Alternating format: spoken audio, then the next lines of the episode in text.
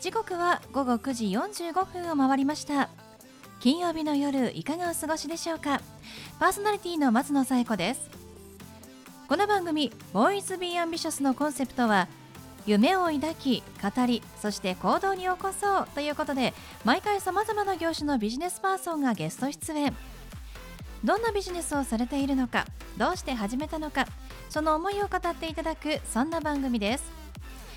さあそして私と一緒に番組をお届けするのは柴田法務会計事務所の柴田純一先生です。先生よろしくお願いします。よろしくお願いします。あの年末のセールとか年始のセールとかたくさんあって私も結構あの買い物を珍しく買い物をしたタイプなんですけれども、普段ねあんまり買わないんですけれども、昔からあの福袋を買うのが好きだったりとか、まあ、福袋はちょっとやめといて、まあ、セールで買おうかなみたいな感じの時に一気に買うんですけど、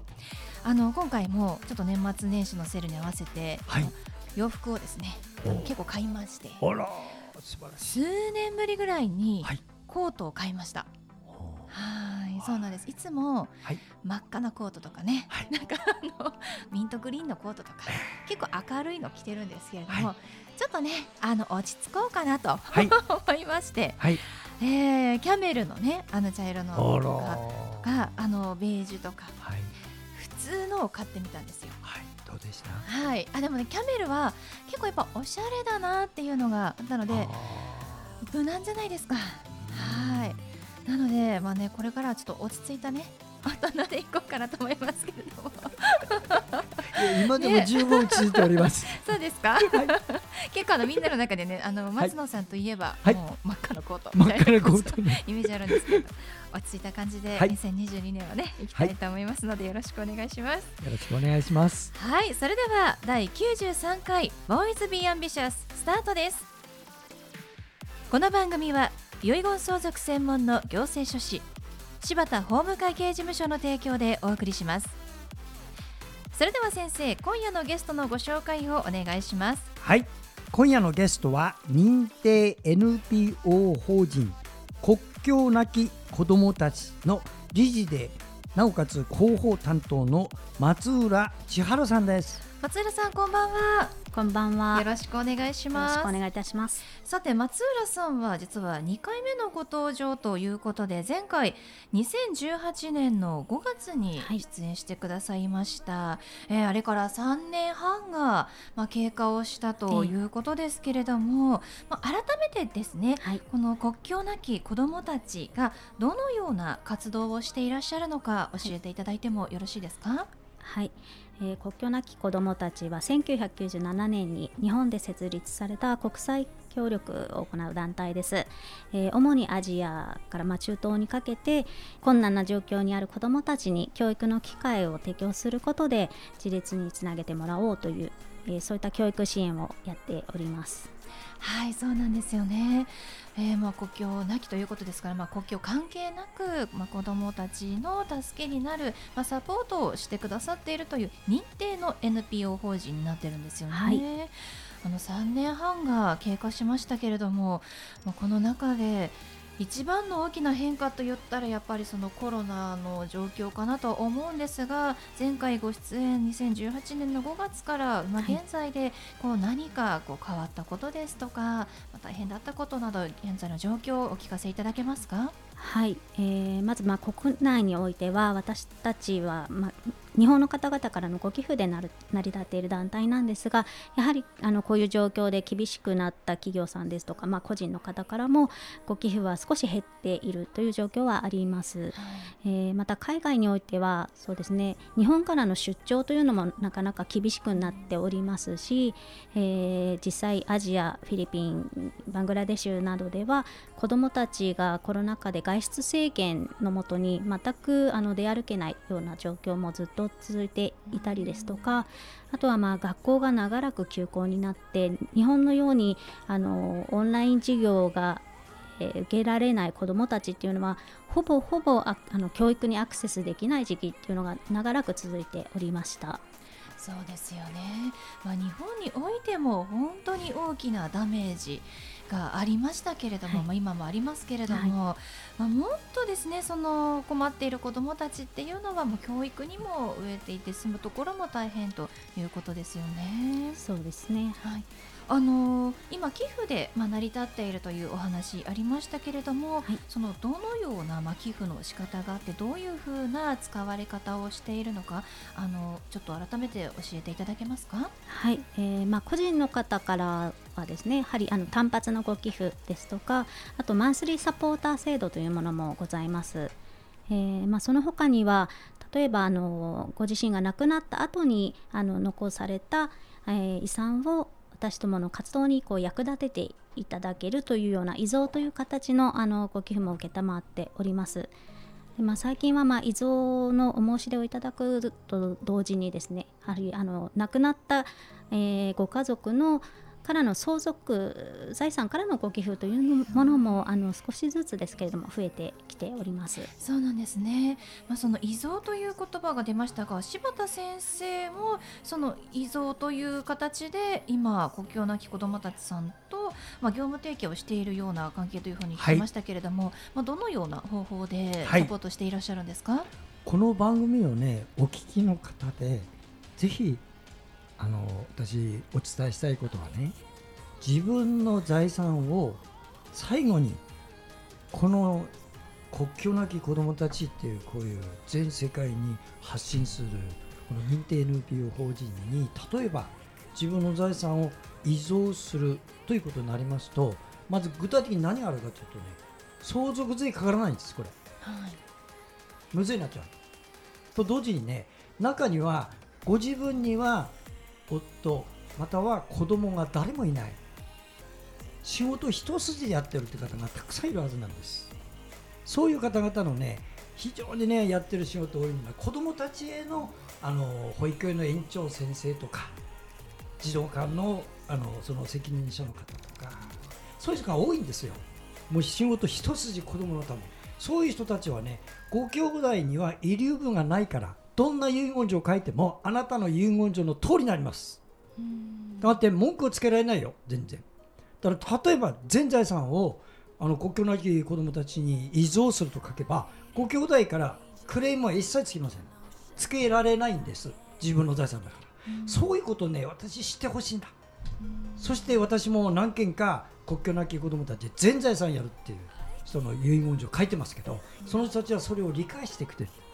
で皆さんもねこれがね事実にそういうことがあるんだってことをぜひ知ってほしいんですね。そうすると自分が使っていた財産を自分がなくなった時に初めて社会貢献できるんです、はい、暗い相続じゃないよ。これは。希望ある相続自分の財産をね全部そういうこと社会貢献に使えるチャンスなんです、ね、だからどうかね、うん、あのぜひそういう面でね、あの自分の死というのをねあんまり暗く考えないで最後のラストチャンスだと思ってぜひ一人でも来る。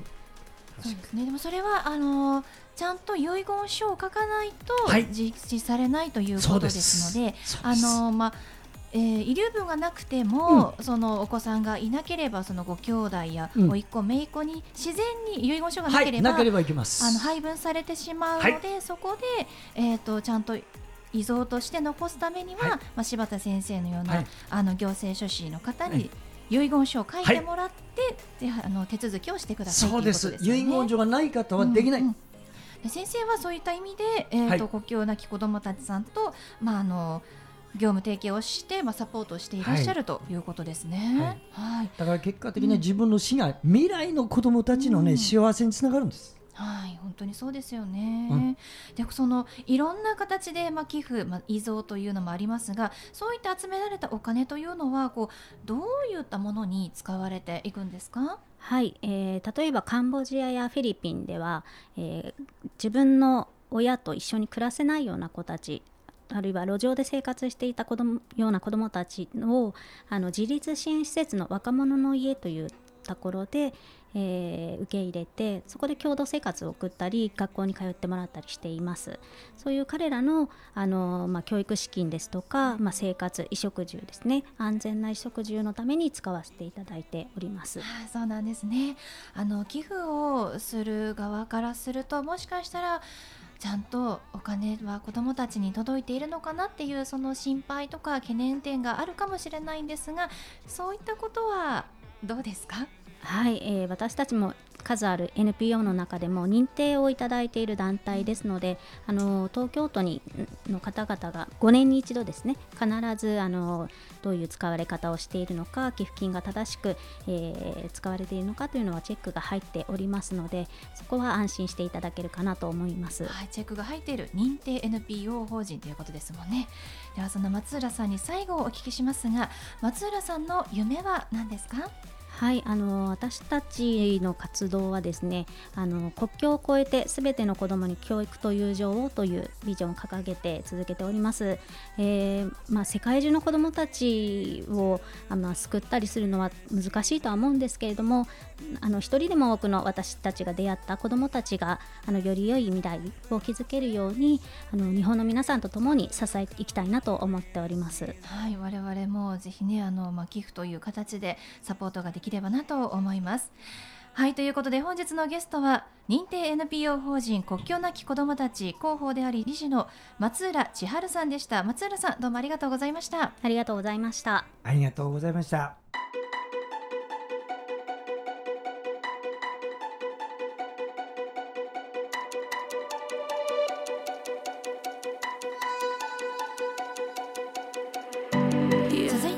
柴田先生のワンポイントアドバイスです。では先生今日はどんなお話をしてくださるんでしょうか？はいこんばんは。遺言相続専門の行政書士の柴田です、えー、今晩はですね。遺言ではなくて親が死んだとかいろんなことで、ね、皆さんいろいろ頭抱えてねいろいろ検討しないとダメなのがあるときにこういうのがある。自分の父親が死にました。兄弟とおふくろさんで遺産分割協議を作った。お父さんの不動産はお母さんがもらうことになった。そういう協議書があったんだけどぼやぼやしてるうちにお母さんも死んじゃった。つまり相続の登記をやってない。父親のまんま。それでお母さん死んじゃったらこれどうする皆さん？お父さんのままの登記を？こういう場合にはねお父さんが死んだ時の遺産分割協議書を必ず原本を探してください。原本を持ってそしてまだやってなかったからって子どもたちでやれば国は受け付けます。これがコピーだけだと受け付けないからね遺産分割協議書は。だそういう意味では遺産分割協議書というのは原本必ず持っててください。以上です。はい柴田先生の相談は電話東京0367801408 6780-1408までお願いします。以上柴田先生のワンポイントアドバイスでした。先生ありがとうございました。ありがとうございました